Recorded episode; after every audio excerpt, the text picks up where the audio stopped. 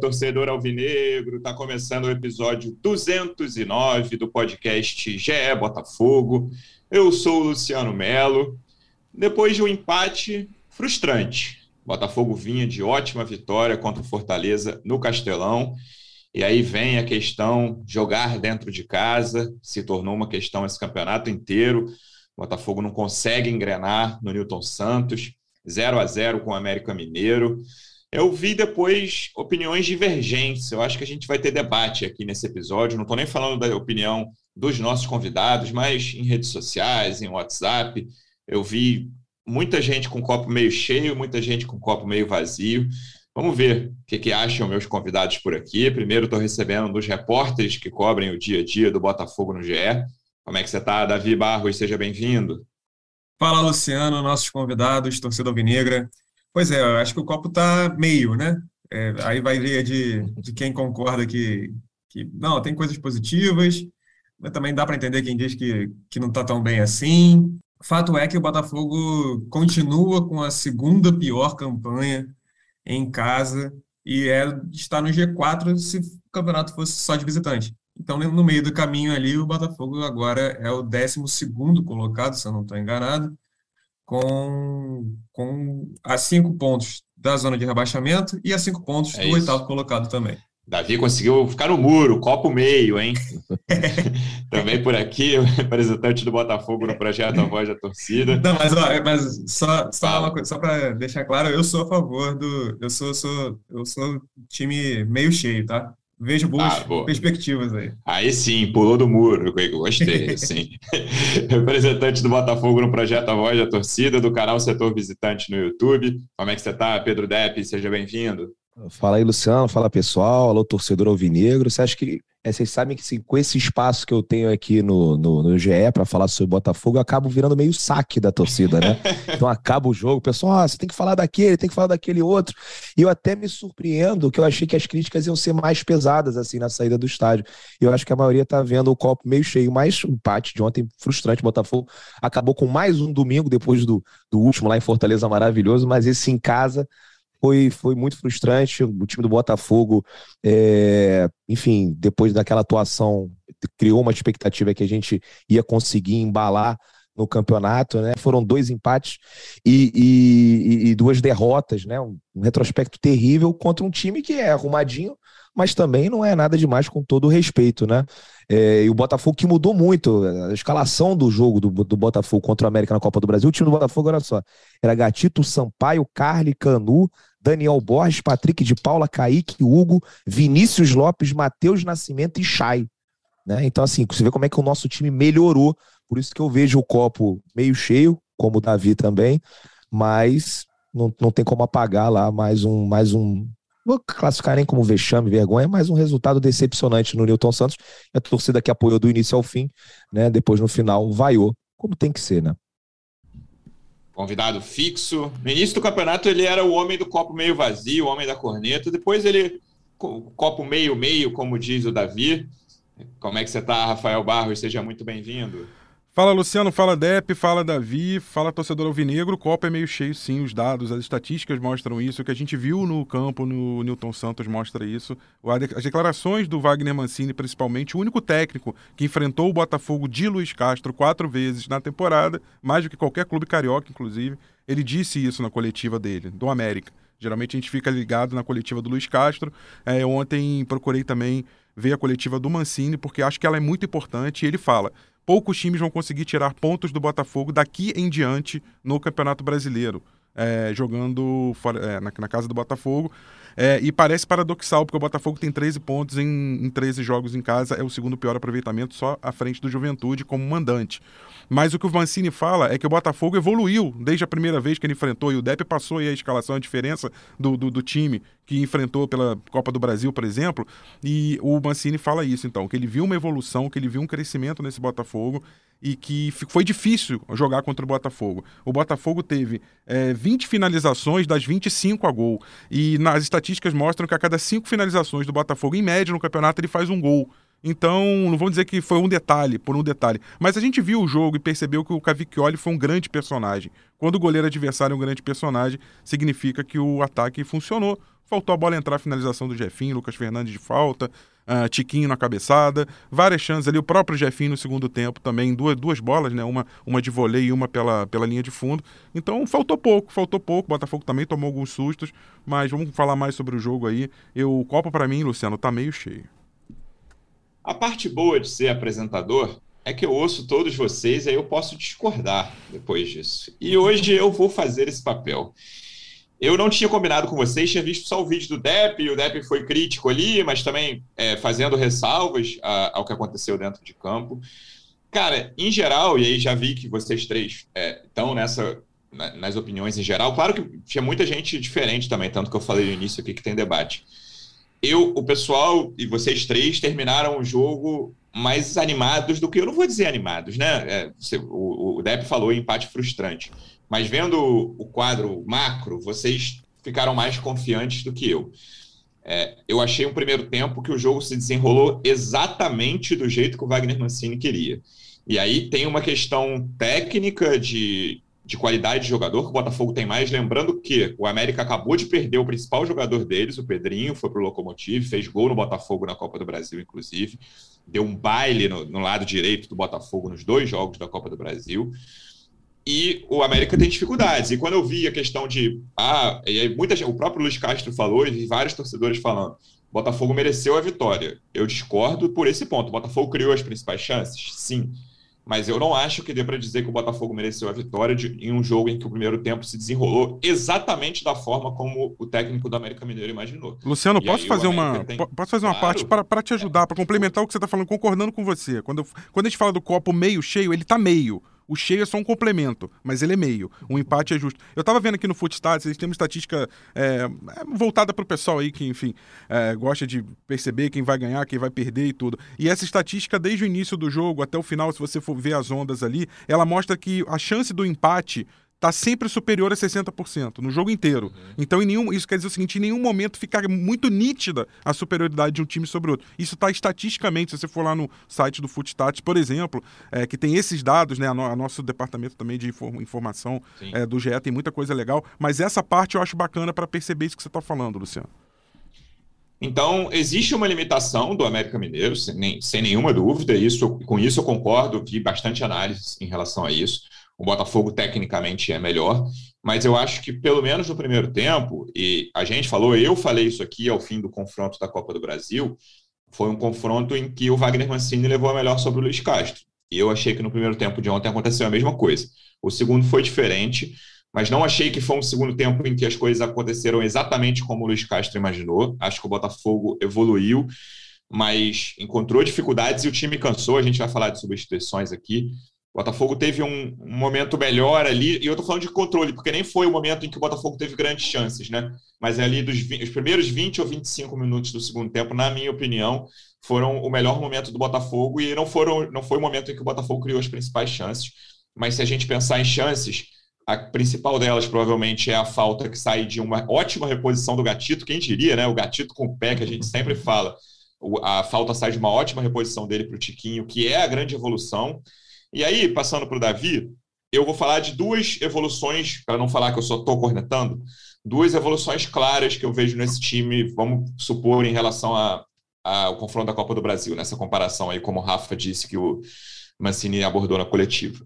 Um, o Chiquinho, Botafogo pela primeira vez no ano, tem um centroavante digno de nota, um centroavante que uhum. domina a posição, falta o golzinho dele, mas ele tem ajudado, os dois jogos dele foram importantíssimos, ele teve um papel ali que a gente não viu nem de longe com os outros centroavantes que o Botafogo teve.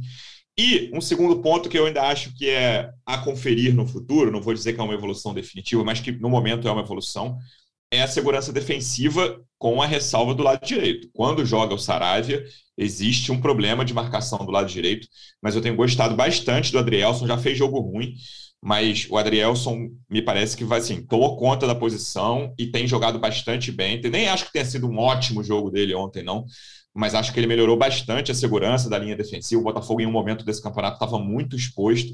e acho que isso melhorou. Você vê da mesma forma, Davi, você vê outras evoluções, como é que você enxerga?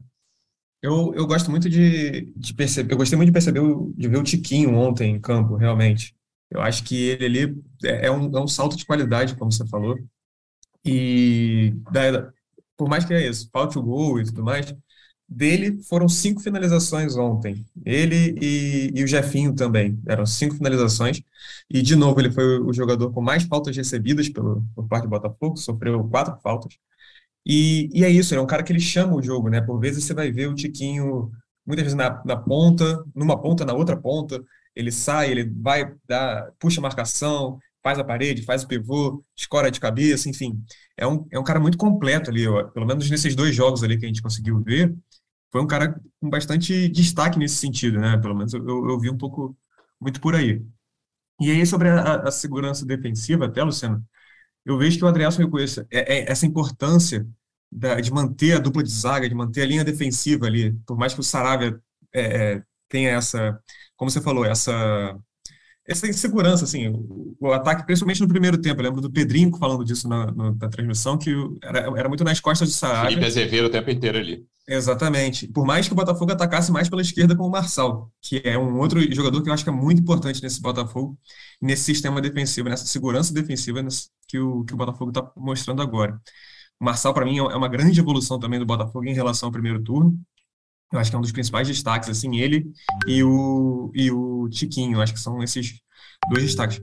Agora, uma coisa até que o, que o Rafa falou sobre o Wagner Mancini ter dito que poucos times vão conseguir tirar pontos do Botafogo. Eu acho que também que ele estava puxando um pouco a sardinha para o lado dele, né? Disso que você, disso que você falou até, Luciano. É, de, do primeiro tempo ter saído a, a, a, aquilo que ele tinha imaginado. Só que o, o Botafogo. Por que eu vejo. Porque eu concordo com o Luiz Castro quando ele diz que o Botafogo merecia ganhar. Porque, por mais que tenha tido um número maior de finalizações e, e o primeiro tempo não tenha sido de acordo com aquilo que ele que gostaria, até a torcida do Botafoguense também, mas o América Mineiro quase não ameaçou o Gatito. Teve aquele chute do Henrique Almeida no fim do primeiro tempo, que ele chuta para fora. O Gatito não fez nenhuma defesa difícil. É, o, não teve jogador do Botafogo que entrou na área com aquela liberdade como o Henrique Exato. entrou, mas é o Henrique Almeida, ele chutou muito longe do gol. O torcedor botafoguense lembra bem dele, certamente Pedro Depp lembra bem do, do Henrique Almeida. E, e, e aí no segundo tempo, o, eu estava revendo os melhores momentos até aqui antes da, da gente entrar para gravar, o, o Gatito faz uma defesa no segundo tempo. É um chute que a bola vai da esquerda, não lembro quem é que chuta, mas ele defende é, com tranquilidade até. E aí o Botafogo tem aquelas duas chances, com o Jefinho, que é o, o que ele pega de primeira. Que nasce de um lateral assim. também, né? Por isso que eu, eu tô querendo Exato. pontuar que eu concordo com essa questão das principais chances. Mas são lances que surgem, um de reposição. As, as duas grandes defesas do Cavicchioli, né? Eu vi gente falando, pô, atuação fenomenal do Cavicchioli. Fez duas ótimas defesas. Uma que nasce Exato. de uma reposição com o pé do gatito, outra que nasce de um lateral que o cara do América Mineiro corta ali para frente da área e o Jefinho pega. É isso, eu, eu, também eu concordo contigo, que eu não acho que tenha sido um. Nossa, salvou como o Gatito salvou naquele Flamengo e Botafogo, por exemplo, em Brasília. Mas eu vejo como um cara essencial para a partida para contar a história desse jogo, porque. É, e nem acho que, é... só, desculpa te interromper, é, nem acho que valha menos a defesa do cara porque nasceu de uma reposição com o pé ou de um lateral. Não, vale a mesma coisa. Estou falando só de uhum. como surgiram. E o Cavicchioli fez duas defesas Sim. que foram fundamentais para a manutenção do empate. O Botafogo teria vencido se ele fizesse uma grande defesa e a outra tivesse entrado. Uhum. E aí também, acho que teve a questão do Botafogo ter errado a mira por diversas vezes. É, tem várias chances de cabeça ali, do, do, acho que se não me engano são duas do Eduardo e uma do Tiquinho, de cabeça que o Botafogo chega com, com, com, com possibilidade clara assim, de gol, mas que não consegue transformar. Então é, é por isso que eu, que eu, vejo que eu acho que o Botafogo mereceu vencer, mas assim, não seria um placar elástico. Talvez um 1 a 0 ali seria o, o adequado, talvez, né? com base no que foi mostrado em campo. Mas, de maneira geral, eu acho que o time está mais próximo de conquistar as vitórias do que estava antes, entendeu? Isso que eu acho que é, que é importante a gente destacar. Jogando assim para cima, para frente, eu acho que é, é, tem essa possibilidade do, do time ter mais é, a chance de vitória mesmo. Luciano. Eu não sei se eu. Fala. Desculpa, é, deixa eu complementar aqui o que o Davi está falando, porque jo jogos como esse, realmente a sua provocação é excelente. Porque tem jogo que a gente vê com muita clareza: o Botafogo jogou melhor, jogou pior, merecia ganhar, merecia perder. Esse jogo de ontem, do domingo, ele é o tipo de jogo que a gente não tem tanta clareza sobre é, o, o, placar, o que poderia ter acontecido. O Botafogo jogou um pouco melhor, na minha visão, mas outro pode achar que o América jogou melhor. Tem uns dados aqui que eu acho que podem ajudar a aclarar um pouco aqui. O Botafogo, é, normalmente no campeonato, a média de finalização finalizações dele é de 13,2, sendo 4,7 certas. Ele finalizou 18 vezes nesse jogo, 20 ao todo, né? Mas duas ele, é, não foram computadas, foram finalizações muito longe. É, finalizações corretas, 5 no gol, na direção do gol, é, que eu falei, acima também da média, que é 4,7. O Botafogo, ele fez 28 cruzamentos nessa partida contra 19,8 de média no campeonato. Ele fez 8 cruzamentos certos contra 4 de média dele no campeonato. 4 certos, ou seja, ele teve o dobro de cruzamentos cruzamentos certos e chances de cabeça houve. O Tiquinho, por exemplo, teve duas chances, o Carlos Eduardo teve uma chance, Sim. chances boas. É, lançamentos, o Botafogo lançou 36 vezes, 15 corretos. No, a média do time no campeonato é de 31, 11,5 corretos, ou seja, estatisticamente o Botafogo foi superior. E aí tem outro dado interessante: o Botafogo no campeonato normalmente troca é, 200 e 359,5 passes, ele trocou 292, não chegou nem a 300. Ou seja, o Botafogo ele foi vertical. O Botafogo ele não precisou ficar trocando, é, fazendo fazendo aquele domínio inócuo que a gente criticava tanto, é, rodando a bola, rodando a bola e não aconteceu nada. Não, então isso mostra uma evolução e isso mostra uma forma de tentar dominar o jogo. Tanto que o Botafogo não tem mais posse de bola com o América. O Botafogo fecha o jogo com 47% de posse de bola. Então, assim, eu vejo sim uma evolução grande nesse sentido, não o suficiente para ganhar uma partida que foi muito equilibrada, mas algo que possa é, parecer promissor pra gente. E eu sou muito crítico, tanto que você brinca, corneteiro e tudo. Falando do jogo especificamente, o Botafogo fez uma partida muito, muito interessante, não foi maravilhosa, mas evoluindo. Acho que a evolução que esses números mostram, é, isso é que deixa a gente é, animado. Ainda falta ao Botafogo um banco, ainda falta ao Botafogo um, um, corpo maior de elenco, mas a gente viu com os 11 que estiveram em campo e os dois que entraram, é, principalmente os 11 que entraram saíram jogando, né, que são superiores aos outros, muito, inclusive a gente viu um time é, em evolução. Eu, eu vejo o copo meio cheio muito por isso. É, esse tipo de jogo eu acho legal, e o Depp vai saber isso melhor do que todos nós, porque vamos tirar quem não acompanha os jogos do Botafogo direito, e às vezes comenta, seja em TV, seja em internet, enfim. Quem vê todos os jogos, quem acompanha o time, e aí eu tô falando pode ser qualquer time, mas a gente está falando do Botafogo aqui. Normalmente, ao fim dos jogos, você vê uma opinião ali quase consenso. Claro que tem muita corneta assim isolada e gente que vê todos os jogos. Surgem umas cornetas isoladas, mas existem opiniões várias vezes consensuais, assim, ah, o fulano jogou bem, ah, o Beltrano jogou mal, o técnico foi bem, ou não mexeu, deveria ter mexido. E esse jogo eu não vi essa opinião quase consensual, sabe? Eu vi gente criticando, e aí eu vou falar por mim. Eu não sei, pode ser, que eu estivesse com a expectativa alta depois do jogo do Fortaleza, né? De ver, cara, mais ou menos o que aconteceu depois, depois daquele jogo contra o Atlético Paranaense, que ainda acho que foi o melhor do Botafogo no brasileiro, e o Fortaleza eu coloco em segundo lugar. De falar, como é que vai ser o seguinte? A gente até falou no último episódio aqui, vamos ver o próximo jogo se garante um, um, um brasileiro tranquilo, né? O que a gente está esperando desde o início desse brasileiro aqui é falar, cara, eu só quero um brasileiro tranquilo. É. E ao fim do no intervalo de ontem eu estava muito decepcionado, assim, de falar, cara, eu não tô. E o Botafogo teve chance no primeiro tempo.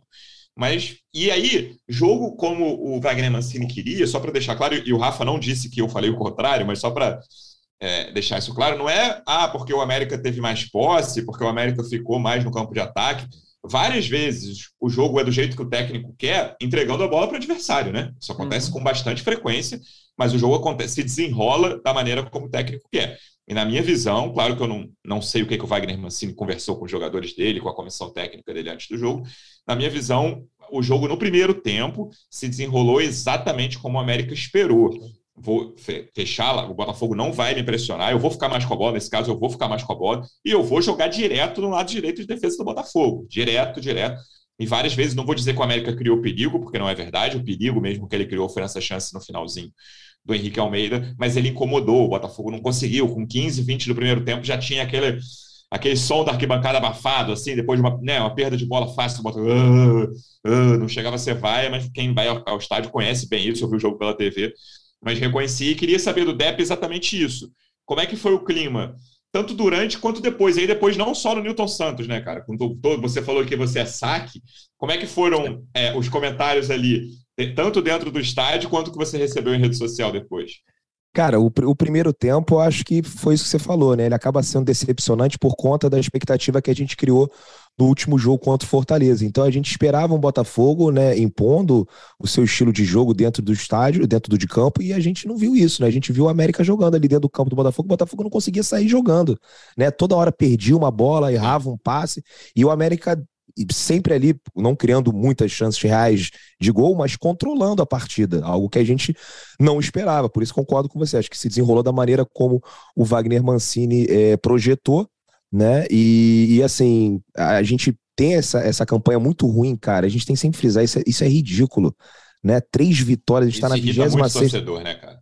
O torcedor se mobilizou de novo, cara. O torcedor do Botafogo tá muito fácil, né? É só dar uma amostra pequenininha que o torcedor compra o barulho e aparece Vai mais de 30 ótimo pessoas. público domingo de manhã, ótimo público. 32 mil pessoas, nem precisa de muito. Olha só, a gente estava na 14 posição, algo assim, né? E agora está na 12, não sei se a gente chegou a subir, mas enfim, está na parte baixa da tabela né, cinco pontos do Z4, ganha um jogo, o torcedor já vem, compra o barulho aí, mais um empate, mais uma vez, cheio de criança, sabe? Pô, um golzinho, cara. Tem uns jogos assim, essas estatísticas, essas coletivas do Caixa, tudo muito lindo. Nossa, aqui dobramos as finalizações, fizemos isso, não sei o quê, o segundo tempo, acertamos o meio-campo e tal. Cara, tem jogo que você tem que ganhar nem que seja de meio a zero. Esse era um jogo que era para ganhar de meio a zero. Né? O Botafogo não podia sair do Newton Santos sem esses três pontos. E tem que entrar com essa vontade, com essa gana no próximo jogo contra o Curitiba. Porque aí não vai ter condições. Né?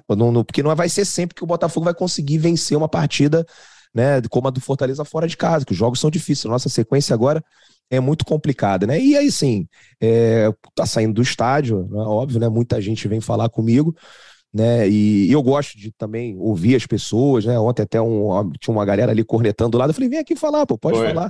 É, pode falar aqui, dá a sua opinião e tal. E ele, o cara foi mais comedido no vídeo, é, né? não, os quando... gritos no fundo, e na hora do vídeo no fundo, é, é, é, tava do pessoal tava cara. Na hora botou, falou, né? assim, enfim, de uma maneira mais comedida, né? Mas assim, muitas críticas é, ao, ao Luiz Castro. O pessoal tava até falando lá, pô, é o Luiz Barroca, pô, não sei o que, enfim, mas é aquela crítica do torcedor no pós-jogo, que a gente entende, né? Aquela irritação que é maior do que depois, 24 horas depois, você já tá com a cabeça mais fria e tal. E tá, mas muita gente falando das substituições, né? Pô, como é que só mexe duas vezes? Cara, brincadeira. Eu, aí depois eu peguei o banco de reservas aqui do Botafogo e falei, cara, eu não teria feito outra substituição, não. É, eu, eu, eu tô com o Rafael, assim, o Botafogo tem um, o 11 inicial ali, os 11 jogadores que entram. Pô, eu acho o time do Botafogo bom. Bom. Mas o, o time reserva ainda não. Né? Então a gente tem ali o Gabriel Pires, que ainda está em é, outra eu votação. Eu ia falar isso gente... assim, você pegar, sei lá, dos quatro ou cinco piores jogadores do Botafogo ontem, os foram certamente estão os dois que entraram. E, e vem sendo assim, contra o Flamengo também, quando eh, começam as substituições, o time cai um pouco contra o Fortaleza a mesma coisa, o que é normal, porque a gente ainda está formando um elenco. As opções já tá, que você tinha o Luiz Henrique, o Matheus Nascimento e o Júnior Santos. Eu acho que depois do jogo você falar que é, era melhor ter entrado o Luiz Henrique no lugar do Piazon, é, pode, enfim, é, pode ser meio engenharia de obra pronta. Por quê? A gente também não sabe quais são as condições físicas do Luiz Henrique. Há quanto tempo o Luiz Henrique não joga? Se o Luiz Henrique tivesse entrado, ele teria jogado melhor do que o Piazon? Acho que não era jogo pro Piazon, mas não tem outro, né? A verdade é que não tem, não, não tem banco. Se entrasse Matheus Nascimento, o pessoal não aguentava mais ver o Matheus Nascimento. Aí agora fica triste porque não entrou. Aí o Júnior Santos a mesma coisa, né? Então, assim, não tinha muita opção. Danilo Barbosa, se olhar o banco de reserva do Botafogo, não tem muita coisa. Ah, depois já voltar, o Gustavo Sauer. Aí, beleza, você vai criando né, outras alternativas ali para você, é, enfim, tentar mudar alguma coisa diferente durante a partida. Mas a verdade é essa, né? O time do Botafogo é isso. Imagina se ele tira o Tiquinho e bota o Júnior Santos. Ou mexer só por mexer? Eu, Acho eu que achei... também não é por aí. Eu achei até que o, o, relação. A, eu achei o Jefinho muito cansado, principalmente depois ali, ali para os 30 do segundo tempo. Todo jogo assim, Davi. Todo jogo é, assim. Assim como o Lucas Todo Fernandes, né? jogo, o, o Jefinho. Ah, mas o Lucas Fernandes é até normal, por quê? Não teve férias. Ele emendou uma temporada, é não, tá, de, tá jogando desde o ano passado, desde agosto do ano passado. Então, é assim, é normal, isso vai acontecer. Né? Eu- A maneira como formaram esse elenco, a gente vai ter essa. essa é, é meio desnivelado fisicamente. né? Meio não, totalmente. Um cara que não joga desde maio, com outro que tá jogando desde o ano passado, sem parar. O Cássio é até loucura. falou isso em, em coletiva também, da- dessa diferença de conforme como os jogadores vão chegando, né? Mas o, isso que eu- achei até que me chamou a atenção, na verdade, porque, de certa forma, ele voltou ao- aos tempos de, de três substituições, porque fez duas, na verdade, e teve tr- três opções no banco. Eu entendo que, pô, o Júnior Santos não, não entregou ainda o que tinha, o que poderia, sei lá, que a gente gostaria de ver no Botafogo. Matheus Nascimento, torcedor está implicando com ele. Luiz Henrique também não mostrou. E, e realmente são três opções que tinha de, ata- de atacante no banco de reservas que não entraram, né? Além do Danilo Barbosa como volante. Agora, o, eu, eu tenho minhas dúvidas se vale, vale a pena manter um, um jogador mesmo cansado em campo. Jogo 11 horas da manhã. Tudo bem que Rio de Janeiro ontem não estava aquele calor tradicional de, de domingo, mas eu, eu fico me, eu, eu me questiono sobre isso, sabe? Se vale, vale a pena manter o jogador mesmo cansado ali. Eu tendo a achar que não. E, e até isso em relação que o, que o Deb falou do elenco. Bom, foram 20 contratações esse ano, né? Por mais que, que não. Talvez os caras não tenham entregado ainda, mas ainda assim, pô, foram contratados para isso, né? Principalmente Júnior Santos e Luiz Henrique. De repente não, não valeria colocar os caras ali em campo para, não sei, em 10 minutos finais de jogo, para. Eu, eu, eu- é uma crítica que eu tenho ao Luiz Castro, pelo menos nesse jogo, eu acho que valeria a pena ter metido, porque os caras estavam visivelmente cansados, né? Na minha opinião, ali. É, mas toda visão. vez que botou o Luiz visão, Henrique, verdade. É, toda vez que botou o Luiz Henrique, o Luiz Henrique foi mal. né? Essa é a verdade. Sim, Caiu é. muito quando o Luiz Henrique entrou. Que eu acho que nem é um problema técnico do Luiz Henrique, é uma questão física, né? Já vinha de um tempo aí parado, sem jogar. E, enfim, também teve poucos Então. minutos lá na França e Então, tal. Então, assim, é um aí- cara que vai é, adquirindo ritmo de jogo aos poucos, né? Aí- aí, enfim, Depp. tem que botar pra jogar também, né? Óbvio. É, mas até que ponto vale a pena É. deixar o cara, o time cansado com, com o jogador e, e não botar o jogador que Então, que aí, fisicamente não mas tá aí, bem. Davi, Depp, Luciano, entra uma coisa que eu já falei tem dois podcasts. O Botafogo resolveu jogar o, o bote salva-vida dele fora. Ele jogou o plano B fora. Ah, quer dizer que esses jogadores não vão crescer até a ponto de chegar perto do nível dos titulares? Pode ser que cresça. Mas ele jogou o plano B que ele tinha fora. Ele, ele tinha um step que não era dos melhores. Eram jogadores que, muitos oriundos da Série B ou de um nível que não é o desejado como projeto, como processo, como plano macro, mas eram jogadores que tinham uma rodagem, um entrosamento, uma- um ritmo principalmente de jogo para entrar pontualmente e, ten- e não deixar principalmente a peteca física, né? A, a parte física, a parte de ritmo cair. O Botafogo se desfez desses jogadores. É, ah, ontem não era para entrar o Júnior Santos. Se não era para entrar o Júnior Santos, por que, que você mandou então o Erisson embora pro Estoril? Ontem, é, não é que o Tiquinho tivesse que sair, mas se você quisesse dar uma força ali, uma pressão no ataque no final e tivesse um Edson para botar, não seria muito melhor do que você olhar para o banco, olhar o Júnior Santos e falar, "Ah, eu não sei porque ele não tem jogado bem ultimamente. Então, assim, tem que ter coerência. Se você abriu mão desses jogadores, mandou o, o Luiz Oyama para o Molenbeek, enfim, é, e agora tá querendo jogar, ter, ter como step, né, como reservas, o Gabriel Pires fora de forma, o Luiz Henrique que não, não se encontrou ainda. O, no ataque agora, o Júnior Santos, que também a gente não, não, não viu ainda na nas melhores atuações. É, então você tem que ter alguma coerência. Se você mandou embora esses jogadores para não utilizar ou para utilizar pouco esses agora, é, fica complicado. Hoje em dia você terminar um, um jogo com duas substituições e não tinha mais o que fazer além disso, concordo, é, t- mostra que tem alguma coisa errada. Hoje o futebol é muito intenso e, e você morrer dessa forma sem nenhuma substituição praticamente ou com duas que não afetaram praticamente nada o jogo é complicado. Em relação a isso, das substituições, primeiro, Júnior Santos, Davi, na minha opinião, para mim não valeria a pena colocar o Júnior Santos. Ah, o Tiquinho estava Uhum. cansado e tal.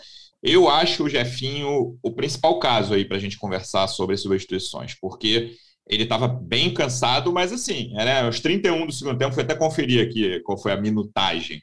O chute lá, o tal chute do lateral que exige ótima defesa, que, que veio de lateral, que exige ótima defesa do Cavicchioli, foi dele aos 31. Então fica muito é, nisso, isso na cabeça do Luiz Castro de falar, cara, esse, esse jogador está criando as principais jogadas, não só hoje, como né, nos últimos jogos. A, a jogada mesmo Sim. individual do Botafogo, que principal do jogo, foi aquela dele no primeiro tempo que ele chuta na rede pelo lado de fora. Então, isso fica muito presente na cabeça do treinador, né? Fora isso, é, eu talvez teria feito a terceira, vai, tirando o Jefinho ali de 15, 12, 10 minutos. Mas de resto, eu tô com o eu não faria nenhuma outra substituição, cara. Não tiraria o Tiquinho, mesmo cansado, para botar o Júnior Santos. E o Danilo, cara, mudaria algo ali a entrada do Danilo, sabe? Eu não sei se. Eu acho até. Eu tinha falado isso no último episódio. que o Eduardo não tinha um jogo ruim ainda pelo Botafogo. Acho que ontem ele fez o pior jogo dele, mas não é um ruim no pré-sal, sabe? O, o, o, ruim do Eduardo, pelo menos o que a gente viu ontem, uhum. é, é uma atuação ruim que não uhum. comprometeu. Assim, é, é, acerta dois bons passes ali na direita para o Vitor Sá em algum momento, mas ele não jogou bem. E aí, tipo, beleza, mas fora isso, o que, que você vai acrescentar, sabe? De, pô, vai tirar quem, vai botar quem, é uma coisa que você tem dificuldade, né, de, de imaginar os jogadores do banco mudando a partida. É, eu concordo que acho que o Danilo realmente não, não, não iria acrescentar muito, tá? provavelmente o Júnior Santos também não. Mas o, o meu ponto é, é isso do cansaço, de até que ponto, e eu não sei, não tenho uma resposta para isso, mas tendo a achar que até que ponto vale a pena manter um jogador cansado se ele realmente por, por um outro que talvez entregue alguma coisa, né? Mas fica nesse, nessa questão da incógnita, assim, nesse campo da, das ideias, né? Cara, eu vou te falar, eu acho que eu prefiro o jogador cansado. E, e, acho que eu prefiro o Jefinho, cara, porque o Jefinho, aquele jogo contra o Juventude, assim, você vê ele estava completamente exausto, mas a bola chegava no pé dele, ele conseguia, né, encontrar um espaço, dar um drible, botar alguém na cara do gol, assim. E, e o Botafogo vem vivendo ultimamente desses lampejos do Jefinho, né?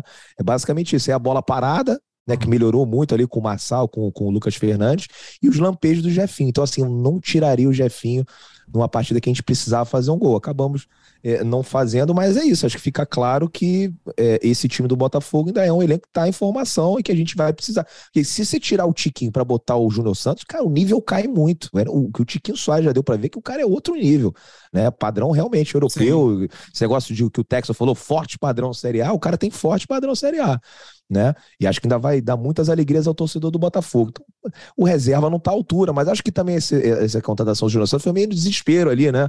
Tiquinho tá machucado, ah, vamos trazer alguém, que senão não vai ter.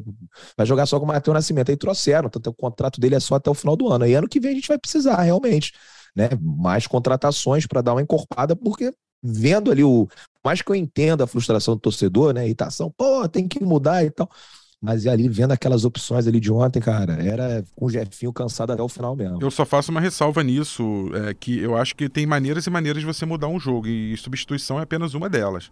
É, eu não vi em nenhum momento, por exemplo, o Luiz Castro tentar inverter o Vitor Sá com o Jefinho. O Vitor Sá ficou de, de acessórios de lateral praticamente o jogo todo. É, eu já, tinha, já vinha falando sobre essa questão de como ele vem sendo, de certa maneira, sacrificado. Não que tenha é, grandes atuações, mas lá atrás, antes de se machucar, ele teve boas atuações jogando caído pela esquerda. E no momento que o Botafogo perde fôlego com o Jefinho sobrecarregado, claro, por que não tentar, então, uma inversão? É, por que não tentar adiantar um é pouco... o torto, né, cara? O time é muito, muito torto, pela muito pela esquerda. Então, de repente, você inverte o Vitor Sá, de repente você joga o Saravia mais como um, um, um realmente um, uma, um ala barra é, é ponta, eu digo assim, tem soluções, saídas para você tentar mexer no time que não colocar o Gabriel Pires, que está fora de forma, como segundo volante. É, o próprio Carlos Eduardo, é, eu não achei a atuação dele tão ruim quanto discordo bastante do Luciano nesse ponto. É, acho que ele, ele ontem fez uma atuação diferente, uma posição diferente que ele não vinha fazendo. Ele quase foi um segundo atacante. Ele fez infiltração em muitos momentos ali e criou perigo como um falso segundo atacante, tentando fazer companhia ao Tiquinho. É, isso, isso é uma inventividade, isso é uma coisa que sai da caixinha um pouquinho. E o Botafogo precisa fazer isso, porque senão fica muito previsível, principalmente diante de um adversário que já enfrentou, não a mesma equipe, mas o, o estilo, o padrão de jogo, a filosofia do, do Luiz Castro quatro vezes, né? Falando em Luiz Castro, então, Rafa, vou ficar contigo, porque você falou da relação a, a ele na coletiva, e aí eu, eu, vou discordar de você também, que na coletiva eu achei tranquilo, eu vou até ler aqui a parte que ele falou sobre torcida, mas ele tem uma postura corporal ali que é algo subjetivo e às vezes é algo inevitável do ser humano, né? Principalmente alguém mais velho, né? Uma pessoa mais jovem ali, pô, vou mudar isso, isso está me, me prejudicando de alguma forma ou está sendo mal visto, não que eu prejudique diretamente. A postura, eu, eu acho que isso não dá para ver da arquibancada. Depois vou até perguntar para o Depp. Mas quem viu pela TV, aí na saída de campo, vê né, um treinador claramente incomodado, e aí ele disse na coletiva, eu vou ler aqui a resposta dele, que não era com a torcida, mas no momento que tinha mais vai ali, depois teve até algum aplauso, mas no momento que a torcida mais vaiou, que foi assim que acabou, né? A torcida apoiou, assim que o juiz apita o fim da partida, a torcida vai em peso ali, teve bastante vaia no Newton Santos. E aí logo depois tem aquele momento ali que os jogadores vão aplaudir no centro do campo e a maior parte do estádio está vaiando. E foi o momento ali que a câmera do Premier focalizou o Luiz Castro, está caminhando ali é, balançando a cabeça negativamente. E aí perguntaram para ele na coletiva é, se tinha sido para a torcida, e aí vou ler o que ele respondeu, abre aspas aqui para o Luiz Castro. Não faço qualquer sinal para a torcida. Fiz isso porque estava descontente com o resultado. Não tenho nada que concordar ou discordar da torcida. Eu tenho que aceitar. Se as vaias forem para mim, melhor do que for para a equipe. Os jogadores trabalharam muito e com muita qualidade. Eu entendo a torcida que vem à procura de uma vitória. Quando a vitória não vem, é claro que desagrada. Falou, fecha aspas, falou mais um pouco, mas esse foi basicamente o recado. O que, que você acha é, dessa postura dele ali ao fim do jogo, não durante, mas ao fim do jogo? De vez em quando, durante, ele já teve momento, a gente até conversou aqui, que ele parece, mas aí também, novamente, é subjetivo, parece estar com a cabeça, nossa, o que, que eu estou fazendo aqui? Tem uma irritação que ele já demonstrou em alguns momentos em coletiva também. Acho que ontem foi mais na saída do campo do que na coletiva. O que, que você achou, Rafa? Eu vou focar menos no Luiz Castro, sem fugir da tua pergunta, eu vou focar mais na reação pós-jogo ali. Primeiro que a torcida não vaiou durante a partida, isso é um ponto muito importante, fundamental. Segundo, assim que, a, que, a, que tem o apito final, as duas reações são justas, são coerentes é, são próprias com o que aconteceu. Não tem nada desconectado. Se você fala, pô, mas os jogadores estão indo aplaudir a torcida, a torcida está vaiando o jogador, não tem alguma coisa errada, não. As duas coisas estão certas. Ah, os jogadores estão aplaudindo uma torcida que botou mais de 30 mil pessoas e continua acreditando no time, como disse o Depp, precisa de muito pouco para confiar né, no time. E a torcida está vaiando o time que fez 13 pontos em 13 jogos em casa. Gente, o torcedor do Botafogo, para ele, o jogo não começa no apito inicial e não acaba no apito final. O jogo do torcedor do Botafogo começa no início da semana, na segunda-feira, quando ele vai ouvir nosso podcast, quando ele vai para o trabalho falar com o amigo dele, é, quando ele quando ele está em casa com a família, com o filho, com a esposa, a gente falou muito de criança, né? Quando ele está ali doutrinando o filho pequeno a ser um torcedor do Botafogo, é, quando ele lê as notícias, quando ele projeta, quando ele acorda, o DEP tem esses prés aí que ultimamente né, a gente tem visto maravilhosos, enfim, é, e percebe esse, essa temperatura, esse clima. Então, para o torcedor, o Botafogo é 24 horas. Para o torcedor, o Botafogo não acaba no fim do jogo. E por isso que nesse momento da vaia, essa vaia não é pelo jogo do América Mineiro só. Essa vaia é uma frustração acumulada de várias claro. rodadas. Então não tem nada. Jogos em casa, principalmente. Jogos em casa, principalmente. Então não tem nada de errado na vaia. A vaia ela, é, ela não é só aceitável, toda vaia é aceitável, gente. Depois do jogo, então, nem se fala, não é uma forma de violência, tá tudo certo. Mas essa, além de aceitável, eu acho que ela é pertinente ela é pertinente, ela é uma vai de frustração. Ela não é a vai dizendo vocês são horríveis, vocês são horrorosos, vocês não jogam nada, tem que trocar o time inteiro. Não é esse tipo de vaia. É uma vaia do estou frustrado, acordei, para ir ver o jogo do Botafogo, mobilizei minha família, tô vindo aqui todo mundo e poxa, esperava, como o Depp falou, pelo menos uma vitória, nem que seja com gol de canela. E não veio a vitória, então estou frustrado. E aos jogadores cabe aplaudir e tá tudo bem, e tá tudo certo. E bola para frente, mais uma semana para se preparar e voltar. Aí chegando para terminar a pergunta do Luiz Castro, é, eu acho que ele, por mais que ele não tenha expressado isso claramente na coletiva, pela linguagem corporal, pela maneira que ele se coloca, pelos olhares, é, é isso que você fala, pelo, pelo histórico também, a gente percebe que não está tão satisfeito. E não tem que estar tá mesmo, não tem que estar tá mesmo. Só que essa insatisfação não pode ser com a torcida só, não pode ser com.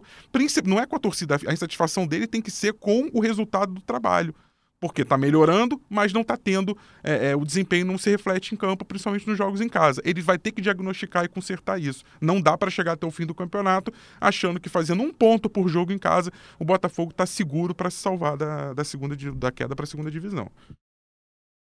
É, eu nem tô tenso em relação ao rebaixamento. Claro que cinco pontos e a gente tem, né? O próximo jogo, Curitiba, é importantíssimo. Lembrando que o Botafogo volta a campo no sábado de novo no Newton Santos, sete horas da noite. Eu, sinceramente, não tô tenso, e claro que se perder esse jogo eu vou ficar tenso, tá? Deixando claro. É, mas eu tô pensando no macro, assim, aí, Depp, você falou de time, do time forte titular. É, claro que o, a formação de um elenco para 2023, e novamente, o Botafogo tem uma questão muito mais urgente agora, que é ficar na primeira divisão, beliscar uma vaga ali na Sul-Americana, quem sabe Libertadores, que deve ser G8, mas não é o caso. Acho que a, a permanência é a principal principal prioridade, e a Sul-Americana, que é quase automático, né? Se você não ficar em 15º, 16 e não cair, você vai para a Sul-Americana. É, não vai haver em 2023 uma enorme reformulação, uma grande quantidade de reforços como foi esse ano, e, aliás, como foram nos últimos anos, né? O, o, antigo Botafogo contratava, contratava, contratava várias vezes jogadores sem qualidade suficiente para vestir a camisa do Botafogo. É, mas a gente começa, e eu acho que esse é um diagnóstico importante que você fez, a identificar problemas, a identificar carências. E essa questão do banco, claro que a gente tem uma posição ou outra que precisa de jogador titular, acho que a ponta direita é uma, é uma questão na minha visão, é, mas a questão do banco, é, qualificar esse banco, me parece que vai ser o grande desafio do Botafogo para a próxima temporada. É, eu acho que não é nem qualificar o banco, é qualificar o time titular ainda mais. Você uhum. trazer jogadores melhores para esses que estão aqui, né, e que a gente está vendo que são bons jogadores, eu acho que o Botafogo tem um bom time titular, uhum. né? Não é o melhor de tudo, mas é um bom time titular. Mas pode trazer um, um meio-campista mais decisivo do que o Lucas Fernandes, né? Acho que tem que pensar, hum, é, tem que pensar lá em cima. Agora a gente não tem dinheiro, o John Texon não vai ter que chegar com outro aporte aí de 100 milhões. Então acho que o Botafogo não tem que contratar pensando no banco, tem que contratar pensando, né, nos no jogadores titulares para a gente sim, né, é, ter um elenco cada vez mais encorpado, e é uma coisa que eu nunca tinha visto no Botafogo, né? É, é, a gente conseguir manter uma base de um ano para o outro com jogadores com contrato longo, muito provavelmente a gente não deve perder ninguém, né? Não sei, de repente vai poder perder quem? Matheus Nascimento, né? O Jefinho, se chegar uma baita de uma proposta, mas com certeza o Botafogo conseguiria repor a altura, né? E é assim que você é assim que você compete. Né? Assim que você você tem que formar um time, né? A gente às vezes fica brincando com esse negócio, ah, o projeto, o projeto, o projeto, mas é, é tem que ser sempre pensado a longo prazo. Então, assim, como torcedor, fico muito esperançoso. Só que a gente está vivendo o Campeonato Brasileiro de 2022. Né? A gente está em uma situação que não está dramática, né? O Luciano até agora ele me de, conseguiu me deixar tenso, né? Porque cogitou ali uma derrota ali no jogo contra o Curitiba. Mas é, eu acho que a gente vai ganhar, eu acho que o Botafogo vai dar essa alegria pro torcedor no estádio Newton Santos que tá merecendo. Mas é pra gente, cara, é, é assim, pelo menos na minha cabeça, assim, tá muito nítido que as coisas vão melhorar muito. Né? A partir do próximo ano, a gente vai ter um elenco mais homogêneo, um elenco que vai estar tá é, nivelado fisicamente, com é uma coisa que a gente está criticando aqui. Os caras vão fazer uma pré-temporada e aí também encerram-se as desculpas, né? Depois encerram, porque esse ano a gente entende tudo o que está acontecendo, todos esses percalços que o Botafogo está tendo ultrapassar, e é um ano atípico, né? Mas, enfim, é o que dava para fazer. Agora, a, a expectativa para o ano que vem ela é muito maior e a cobrança também vai ser muito maior. E só queria falar uma coisa sobre a torcida ali, as vaias e tal. Eu concordo muito com o Rafa, né? Que é uma vaia de frustração. Tanto é que não tem aquele grito, né? Time sem vergonha, que é muito comum. Né? O time do Botafogo não é um time sem vergonha. É um time que está em formação, o torcedor entende, mas mesmo assim ele queria que tivesse ganhado porque sabia que tinha condições de ganhar. Então vem aquela vibe no final que é normal, o aplauso dos jogadores, como o Rafa falou também, é normal, e a reação do Luiz Castro eu sinceramente não vi, mas pelas aspas que você leu, eu achei super normal também a resposta, né? Ele desceu ali fazendo né, aquela né, um gesto né, negativo, mas acho que tem a ver com o resultado, né? Ele também, isso incomoda, não incomoda não só o claro. torcedor, mas incomoda os caras que estão lá dentro, que são pessoas sérias, são pessoas que vieram aqui para ganhar e querem agradar o torcedor e não estão conseguindo, né? Esse é o problema. Nunca tinha visto isso na minha vida. Nessa altura do campeonato tem cinco vitórias fora, né? E eu que sempre fui, ah, o pé frio, lá viajou, perdeu. Pô, agora, meu Deus, vai ter que jogar todos os jogos fora. Tem que, vamos botar esse jogo do Curitiba, vamos levar para Brasília para ver se a gente ganha. Mas é isso, acho que é, o Botafogo vai ter um 2023 muito interessante e eu quero que o Botafogo contrate jogadores com mais qualidade. Aqui esse negócio, você vê o Flamengo. O Flamengo tem lá, é, é o Pedro, o Gabigol, o Cebolinha e. E, cara, são grandes jogadores e estão ali no banco de reservas. É, e, os dois caras mais caros dessa janela aí, o Cebolinha e o Vidal, estão é. no banco, né? Estão no banco. E é normal no futebol hoje em dia. Você não tem só mais 11, você joga com 18, porque você tem cinco substituições para a partida. Então, assim, se você tem um elenco robusto, você acaba é, é, ganhando vantagem. E o Botafogo tem que pensar nisso. Ah, ah, não, não vamos contratar gastar muito dinheiro com o centroavante, porque a gente já só tem o Tiquinho. É pouco.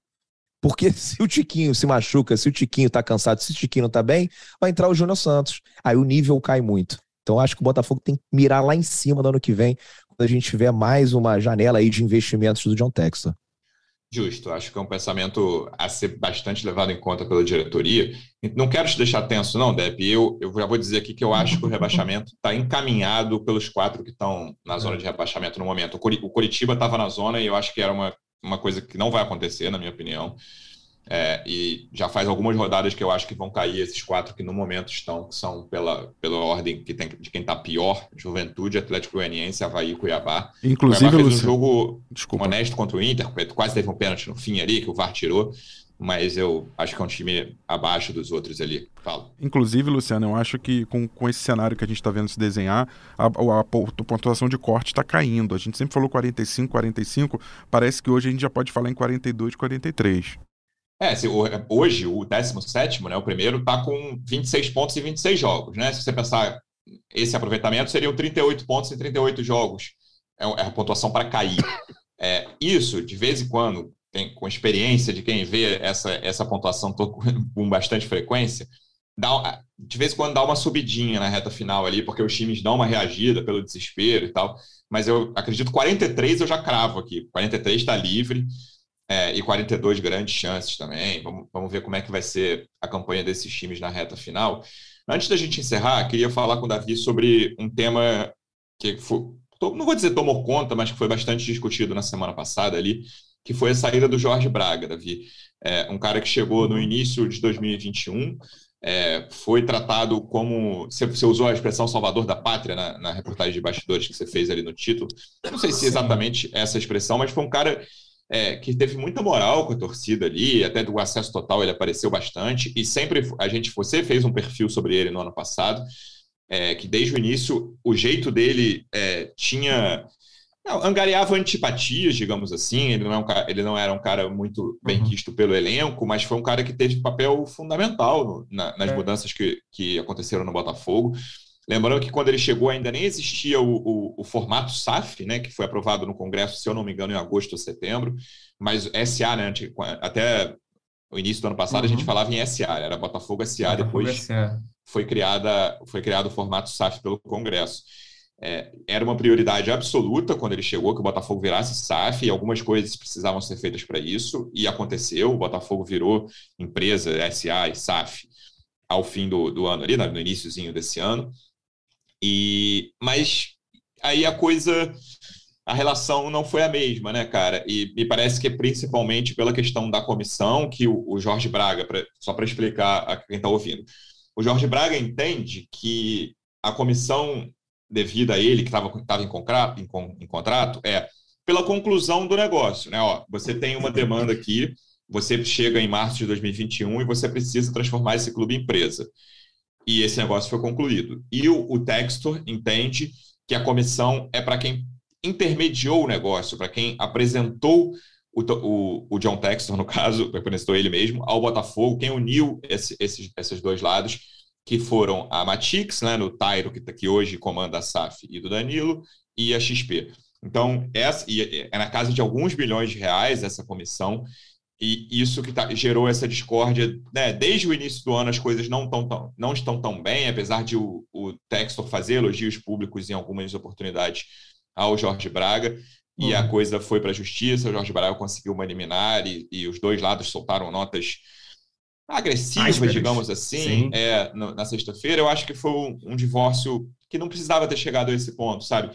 Estava meio claro que os dois lados não conseguiriam trabalhar em conjunto, mas a coisa podia ter sido podia ter acontecido de forma mais amigável. Tudo bem que é difícil eu falar isso sem ter uma disputa de milhões, né? Ah, eu, você me deve X milhões, ah, eu não te devo, mas eu gostaria que a coisa tivesse acontecido de forma mais amigável. Luciano fala isso porque a conta dele já é recheada dos milhões, né? Quem dera, é, amigo. É mole, tá fácil para alguns. não, mas voltando até um pouco no tempo, o, eu lembro que quando a gente fez esse perfil pro, sobre o Jorge Braga, é, ele era tratado, e isso até mesmo antes, ele era tratado como o camisa 10, ou camisa 7 do Botafogo na gestão do Dorcésio. Né? O Dorcésio assumiu no ano passado com essa, com essa prioridade de ter um CEO com autonomia, enfim, com bastante, podendo fazer bastante, podendo quase uma carta branca ali, e ele realmente teve isso. Agora, o perfil que a gente fez já, já era com 100 dias dele no cargo. O gancho que a gente usa, o gancho, o, termo, o jargão jornalístico, né? Para a gente fazer a matéria, era os 100 dias dele no cargo. E nesse passado 100 dias, ele chegou em março, então é março, digamos, em três meses e pouquinho, março, abril, maio, junho, talvez ali junho, início de julho, já, já era possível perceber que a, as relações pessoais dele ali já geravam ruído, geravam atritos, Então, já tinha gente que, que não ia, não se dava muito bem com, não se dava nada bem com o Jorge Braga. E até com a série, com acesso total, foi possível a gente perceber que ele e o Freeland quase não falavam a mesma língua ali. Até pelo fato do, do Jorge Braga não ter essa experiência com o futebol, o, o, caso dele, a, a, experiência dele anterior era muito mais com de, de um lado empresarial, né, de turnaround, que, que foi o termo usado muito, que era isso, de pegar uma empresa com muitas, muito, com dívidas, enfim, muito mal financeiramente, conseguir transformar, dar uma volta ali de 180 graus quase, para voltar a dar lucros. E isso que ele mesmo dizia que era, de certa forma, até uma, uma coisa um pouco de. que ele queria conseguir fazer isso, de, de ter esse exemplo como o Botafogo como um caso de sucesso, que ele queria vender o Botafogo dessa forma, digamos assim. E, e já naquele momento já, já havia ruídos então, dali em diante foi praticamente para pior, digamos, sabe? O, o Botafogo, ele teve pouco contato com, com gente da SAF, isso pelo que a gente conseguiu apurar, de, de bastidor mesmo. Então, realmente, não não estava, o clima não era bom e, e o que já ouvi até antes era que, bom, pintando a SAF, eu acho que o Jorge Braga não, não fica muito, ele tem essa comissão a receber, então provavelmente não vai querer continuar. E, e, de fato foi o que não sei se foi o que aconteceu, se ele não queria continuar, se já se dava por satisfeito, mas o, foi que no fim das contas acabou se, se resolvendo dessa forma, né? De não se resolvendo, mas se caminhando para essa forma. Então, assim, essa toda essa questão do Jorge Braga e Textor parece, pelo até conversando com pessoas ligadas ao Botafogo, ao, ao próprio Braga também, ao Textor, enfim, disseram que, que é isso, era uma coisa que poderia ter sido resolvida lá atrás, de uma maneira amigável, enfim, uma conciliação, de repente, e não descartam isso para o futuro, mas do jeito que as coisas foi caminhando, e isso que você falou, Luciano, o, as notas do, dos dois lados são bem agressivas, assim, se você for, for ler, o, o, o, Botafogo fala que, que ele abandonou, ele diz que, que o Textor foi, é, como é que era? A palavra exatamente me fugiu, mas era alguma coisa na linha de de ter esvaziado a função, de ter, ter sido desrespeitoso um com o outro, enfim. Mas fato é que agora o Jorge Braga não é pessoa bem quista no Botafogo. E aí agora vamos ver como é que vai se desenhar isso, né? De, de quem vai partir essa cobrança, para quem que vai, quem é que vai ser responsável por esse por essa comissão que ele no contrato tem direito, né? É isso. Veremos os próximos passos e voltamos depois desse jogo contra o Curitiba. Quem sabe vem essa vitória aí para garantir essa tranquilidade na reta final. Acho que vai ficar bem encaminhado se isso acontecer. Davi, obrigado mais uma vez pela presença e até a próxima. Valeu, Luciano, Rafa, Depp, torcida alvinegra. Pois é, essa questão do jogo contra o Curitiba, você até falou que não estava muito dependendo como é que vai ser ficaria um pouco preocupado, mas Botafogo é o segundo pior mandante do Campeonato Brasileiro e o Curitiba é o pior visitante. Tem dois empates em dois, e 12 jogos e o resto de derrotas. Então, vamos ver se, vai, se o Botafogo consegue essa ganhar do pior visitante, né? Quem quiser apostar no 0 a 0 aí, quem apostar em, é, é, bom, é bom negócio por, pelo retrospecto, mas torceremos pela vitória do Botafogo. Deb, obrigado mais uma vez pela presença e até a próxima. Valeu, Luciano. Valeu, Davi, Rafa, torcedor alvinegro. É isso, né? Vamos empurrar esse time. É, sei que o resultado foi, foi, enfim, decepcionante, mas eu acho que a gente tem que voltar no Newton Santos e ajudar lá os jogadores a conquistarem uma vitória que a gente está precisando muito. Né? E sempre quando a torcida vai, a torcida compra o barulho. Eu acho que a gente tem mais possibilidades e estou com muita fé que a gente vai ganhar esse jogo no próximo sábado. Boa, Rafa. Obrigado mais uma vez pela presença e até a próxima. Valeu, Luciano, valeu, Depp, valeu, Davi, torcedor alvinegro. Esse é o jogo literalmente de seis pontos. Os dois times estão separados por três pontos na tabela: 31 Botafogo, 28 Curitiba. E ganhando, o Botafogo aumenta essa distância para seis pontos e fica numa situação bem mais confortável é, para fazer aqueles 42, 43 pontos. Nos vemos aí, nos ouvimos é, após o jogo aí no domingo ou na segunda-feira. É isso, torcedor alvinegro. Obrigado mais uma vez pela audiência. Até a próxima. Um abraço. Partiu, louco, Abreu! Bateu!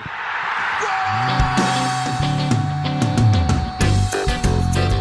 É o GE Botafogo.